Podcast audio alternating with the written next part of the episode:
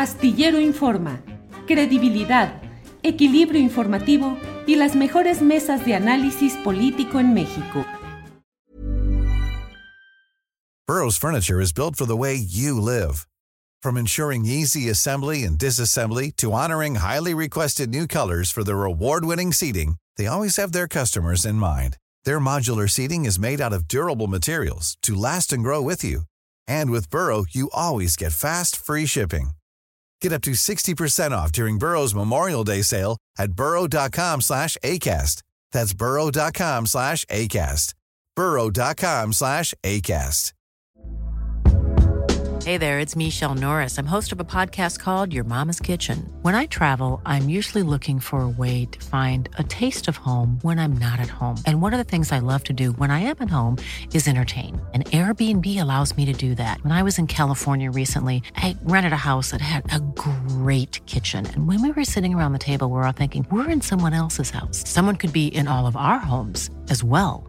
If you have a home, but you're not always at home, you have an Airbnb. Your home might be worth more than you think. Find out how much at airbnb.com/slash host.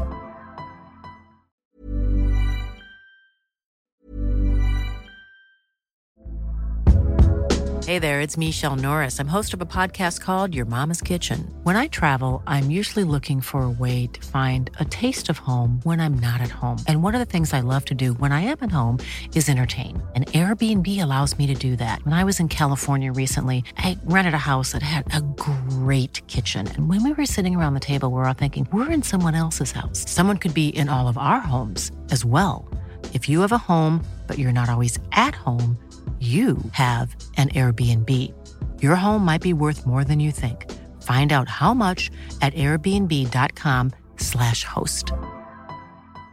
Hiring for your small business? If you're not looking for professionals on LinkedIn, you're looking in the wrong place. That's like looking for your car keys in a fish tank. LinkedIn helps you hire professionals you can't find anywhere else, even those who aren't actively searching for a new job but might be open to the perfect role. In a given month, over 70% of LinkedIn users don't even visit other leading job sites. So start looking in the right place. With LinkedIn, you can hire professionals like a professional. Post your free job on linkedin.com slash people today. Seguimos, tenemos una entrevista muy interesante, muy interesante con Eugenio Fernández. Adelante, adelante Arturo. Hola, ¿qué tal? Buenas tardes. Eugenio, buenas tardes, mucho gusto tenerte por aquí. Eh, a quien no conozca Eugenio Fernández Vázquez, él es un experto en temas ambientales, eh, un hombre comprometido con el, trabajo eh, de base del territorio, con las, con las comunidades, además de columnista de pie de página, donde aborda precisamente temas ambientales. En su columna, Razones Verdes se llama, ¿verdad, Eugenio? Sí, así es, en pie de página.mx. Pues, pues nos, arrancamos por dónde, por lo más inmediato. Estamos intentando, te buscamos para tratar de hacer un balance de este año eh, y hablar de las perspectivas o de lo que viene para el 24 en términos ambientales. Y pues es un tema obligado, es ahora que se inauguró el primer tramo del, del Tren Maya, un tema obligado es hablar pues de qué nos deja el Tren Maya desde el punto de vista ambiental. Mira, yo hay un montón de perspectivas distintas porque es un proyecto de tal calibre que nos ha dejado impactos por un montón de lados, ¿no? Yo creo que a los ambientalistas de izquierdas y a, quienes trabajamos más de cerca con, eh, con la producción comunitaria, creo que nos ha mostrado nuestra muy deprimente marginalidad. Realmente el discurso ambiental ha topado con pared, no hay, no parece haber eh, más que esta noción de que el medio ambiente es sacrificable o de que es una cuestión de lujo, ¿no? Cuando en realidad es una cuestión de supervivencia, ¿no? Ya, ya pasamos ese momento en el que teníamos biodiversidad para tirar para arriba y el cambio climático nos alcanzó. Creo que ese es el primer, el, el primer aspecto políticamente que nos, ha, eh, que nos deja. Nos deja también esta, esta situación muy preocupante en la que el derecho ambiental quedó cancelado, el hecho de que se haya presentado un eh, proyecto que pasa por encima de un panal de cenotes, según dijo el general a, cargo, a cargo del tramo 5 sur del tren Maya, y que haya presentado una manifestación de impacto ambiental que dice no se preocupen, no vamos a pasar sobre ni cavernas ni cenotes, pues ya es muy preocupante, ¿no? Es también muy preocupante que estos tramos que se desmontaron, más allá de la proporción o no, la ley es muy clara, no se puede desmontar selva sin permiso, sin un permiso expreso. Y los permisos se tramitaron después de haber hecho el desmonte, ¿no? Creo que la parte ya cómica de esto era que en la manifestación de impacto ambiental del tramo 5 Sur se decía eh, que se iban a poner eh, cámaras trampa para el monitoreo de fauna, pero estas cámaras trampas se tendrían que haber colgado en los árboles que se habían removido para pasar el tren porque se presentó todo ya después, este, una vez eh, tirados los rieles, ¿no? Este, entonces hay esta sensación de que el derecho ambiental realmente o estaba mal diseñado o el aparato institucional para defenderlo y hacerlo valer eh, no sirvió para nada. Yo creo que ambas dos, eh, pues nos dejan una situación muy precaria, ¿no? Y la tercera eh, es el hecho de que, el, de que tenemos una, pues una degradación muy preocupante, ¿no? presumía la, la secretaria de Medio Ambiente, María Luisa Albores, hace algunos días, que la deforestación ha bajado en términos muy importantes, pero esa deforestación sigue en las 180 mil hectáreas, 170 mil hectáreas anuales, y el grueso de esa deforestación está concentrada precisamente en el área de influencia del tren Maya, al mismo tiempo que se han debilitado las instituciones que tendrían que ponerle cota. Eh, la Comisión Nacional de Áreas Naturales Protegidas tiene un presupuesto siempre ha tenido un presupuesto ínfimo, pero ahora mantiene un presupuesto mucho menor al que, eh, al que tenía al inicio de este sexenio. La Comisión Nacional Forestal tiene, creo que 55% menos presupuesto que al iniciar este sexenio. La Procuraduría Federal de Protección al Ambiente, pues creo que tiene 120 inspectores para todo el país, ¿no? Desde la Recife en Quintana Roo hasta hasta la selva, pasando por los hoteles y sus descargas, ¿no? En ese sentido, creo que, creo que nos deja en una situación muy preocupante, ¿no? Más allá de los impactos que pueda tener la expansión del modelo de Cancún, que ha sido un modelo terriblemente depredador y que ha generado empleos y Producto Interno Bruto, pero un, eh, un Producto Interno Bruto muy concentrado en pocas manos, los grandes hoteleros, los dueños de los grandes capitales, y empleos, que es importante, pero empleos precarios, estacionales y mal pagados. Justo en esto, Eugenio Fernández, justo en esta situación, ya en este tramo, en esta primera inauguración, en este primer tramo del tren Maya, con esta circunstancia. ¿Qué es la parte que el gobierno debe atender con eh, cierta urgencia? Ya está caminando, ya está el proyecto, ya están los, ya está la inauguración y demás. ¿Qué es lo que debe, debería hacer o debería atender de manera prioritaria? Yo creo que lo que urge es fortalecer la capacidad del Estado para regular los impactos del tren Maya. Entonces, ya, eh, digamos, eh, se abrió, ya pasó, ya no hay, no hay desafíos legales que vayan a valer. Bueno, ahora toca que el propio gobierno se crea y el Poder Judicial se crean su discurso y pongan orden sobre el territorio, ¿no? A mí una de las cosas que me impresionó era cuando se decía que el... Eh, denme un segundo, que tengo una intrusa. vete aquí. Está bien. Este, Sin problema que se acerque. El, el municipio de Mascanú, por ejemplo, se decía es que ahora hay un plan de desarrollo para el municipio, ¿no? Bueno, eso está muy bien, pero el municipio, ¿cómo lo va a implementar? ¿Con qué recursos? ¿Con qué capacidades? Bueno, ese es un primer paso, ¿no? Un segundo paso es que tiene que haber una. Ya se vas a estar, ya Este, tiene que haber la economía de los cuidados que nos eh, abruma siempre. Va a salir en la tele, así que. El, un segundo paso que tiene que haber es la capacidad precisamente de hacer valer el derecho ambiental, ¿no? tenemos una Procuraduría Federal de Protección al Ambiente horriblemente debilitada, sin capacidades, sin personal calificado, eh, sin presupuesto. Bueno, hay que fortalecerla porque alguien tiene que ocuparse de que esos hoteles cumplan la ley. Hace falta, si realmente quieren llegar a tener un impacto positivo en el reparto de la riqueza en la península de Yucatán, hace falta poner eh, puesto, emprender políticas públicas para lograrlo. Eso quiere decir construcción de cadenas cortas. eso es que haya muy pocos intermediarios. Obligar a los empresarios y a los hoteleros y a todos los proveedores de servicios a que compren sus insumos en la península de Yucatán. En la península de Yucatán hay alimentos, hay madera, hay productos sustentables, hay un montón de empresas, bueno, que las compren ahí, ¿no? Hay imprentas, hay dos imprentas de mucha calidad en Cancún, por ejemplo, ¿no? Pues que esa economía se, se genere ahí y que realmente se reparta. Creo que eso es lo más urgente. Fuera de nuestras fronteras, Eugenio, pues tampoco parece haber muchos motivos para el optimismo. Eh, acaba de, de ocurrir esta cumbre eh, donde se refrendan eh, compromisos, pero solamente en el papel. Eh, ¿Cuál es el sabor de boca, la impresión que tienes de la COP28 y de la participación de México ahí? Mira, en general, creo que el, saldo de la COP28 es muy, muy negativo, ¿no? Quien hay quien se ha dicho optimista porque es la primera vez en 28 años de COPS, en 30 años de, cumbre sobre cambio climático, que se incluye una, eh, provisión específica para acabar con los combustibles fósiles, ¿no? Pero esa provisión no tiene dientes y las negociaciones y las evaluaciones y demás las presidió el dueño de una petrolera, ¿no? El presidente ejecutivo de la, de la petrolera de Emiratos Árabes Unidos. Esto es un poco pues un cuento que ya sabíamos, ¿no? Le deja, eh, se le dejó el gallinero al zorro y el zorro lo que hizo fue poner una pollería, ¿no? Era así, se le dejó la cumbre contra los combustibles fósiles al petrolero y el petrolero lo que hizo fue hacer su agosto. Estaba firmando acuerdos sobre petroquímica con los representantes de Petrobras, la, la petrolera de Brasil.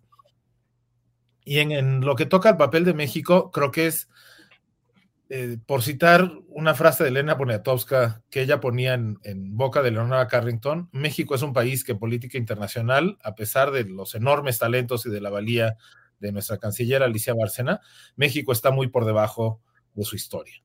México, tendría, México fue el país que lideró por ejemplo, la firma del Tratado de Tlatelolco y que logró que América Latina fuera un lugar sin armas nucleares, yo no entiendo por qué México no podría ser un país que liderara al mundo en desarrollo en conseguir una transición fuera de los, eh, combustibles eh, fósiles que fuera justa y de verdad. ¿no? no solo eso, sino que además somos uno de los países eh, pues que menos está haciendo la materia. Es cierto que México emite solamente el 1.3, 1.4% de los gases de efecto invernadero del mundo y que Estados Unidos, Canadá, Japón eh, son países que tienen emisiones por cabeza mucho más altas que México. Pero 1.2% no es poca cosa, somos el lugar número 12 a nivel mundial y eh, más o menos en ese lugar estamos también como economía.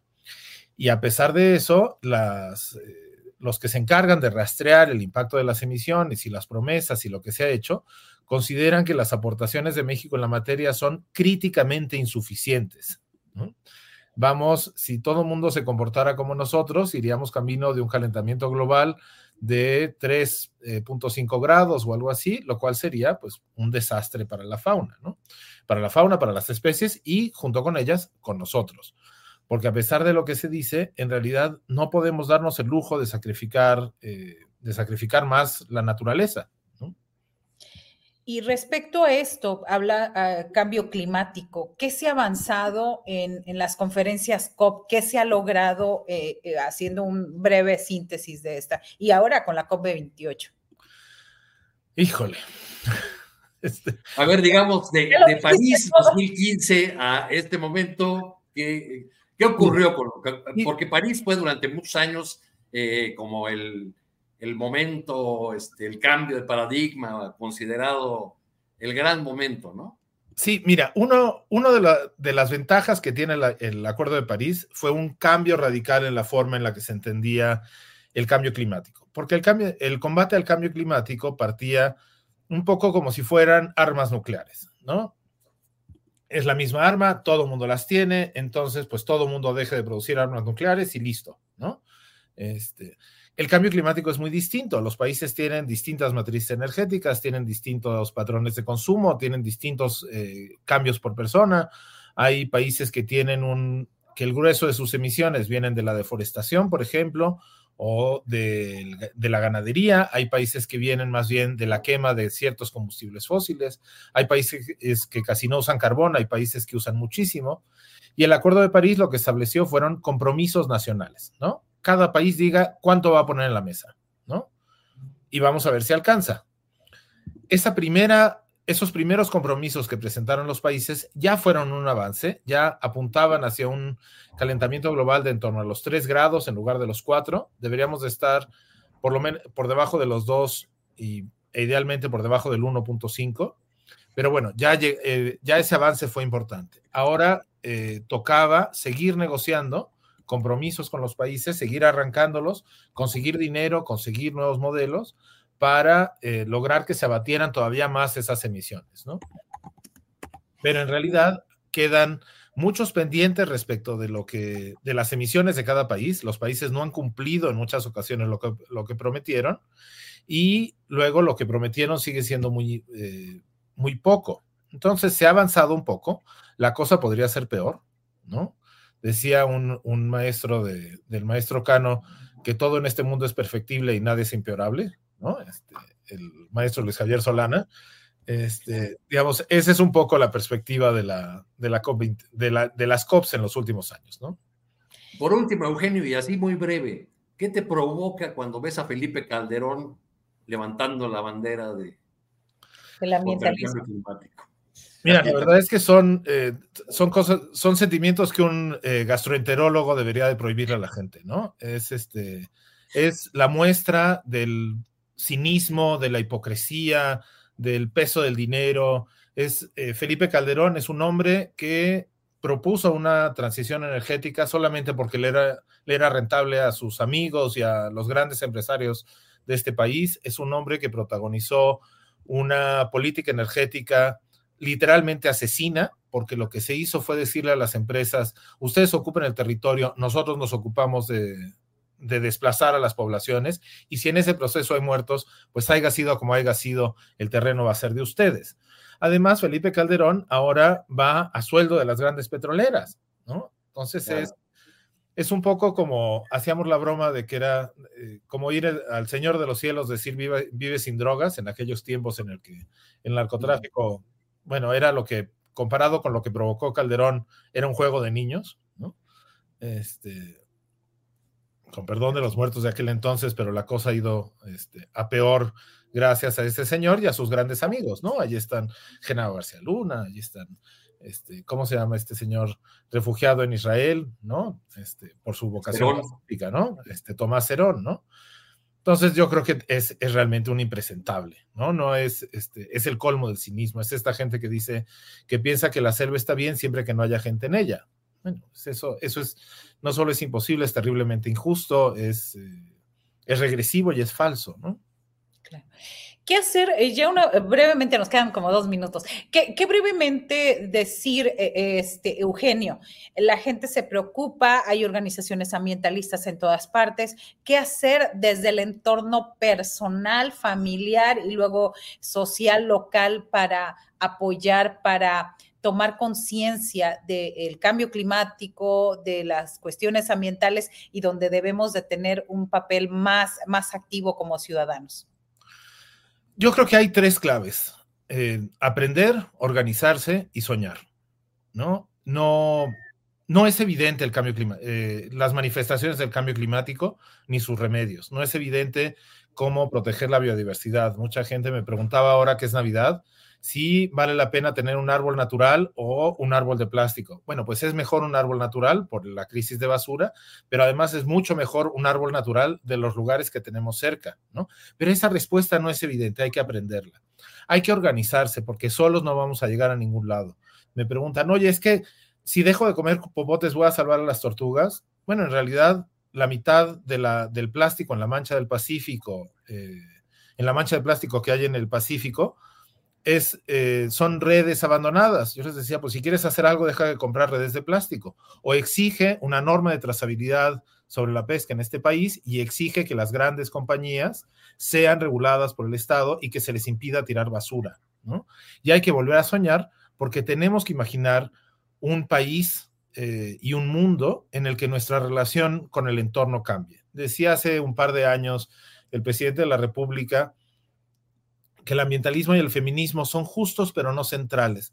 Este, yo en eso no podría estar más en desacuerdo con él porque creo que solamente cambiando nuestra relación con el medio ambiente vamos a poder cambiar nuestra relación con nosotros mismos y vamos a poder construir un país más justo. Pero para eso tenemos que soñar ese país más justo y tenemos que soñar y construir e imaginar esa nueva relación con el entorno.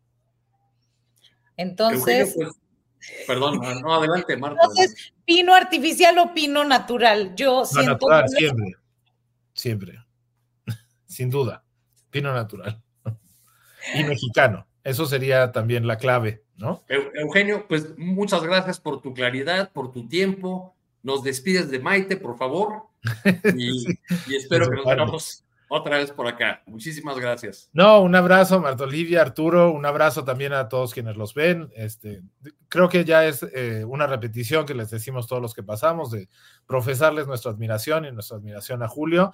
Este, feliz Navidad y un, año nuevo. Este, ya no sé cómo referirme a los colores porque han sido usurpados. Iba a decir rojiverde, pero eso se presta a malas interpretaciones, ¿no?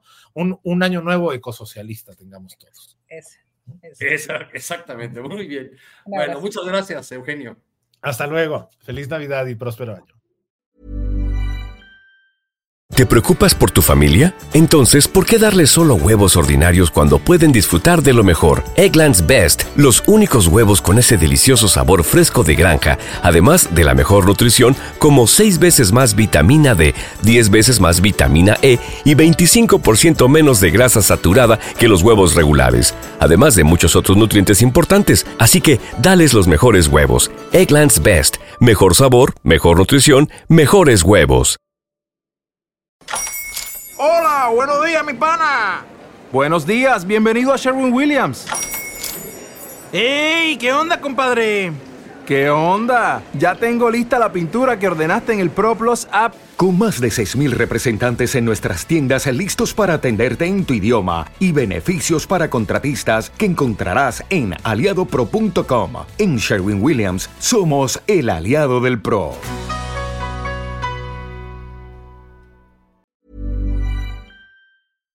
Para que te enteres del próximo noticiero, suscríbete y dale follow en Apple, Spotify, Amazon Music, Google o donde sea que escuches podcast. Te invitamos a visitar nuestra página julioastillero.com.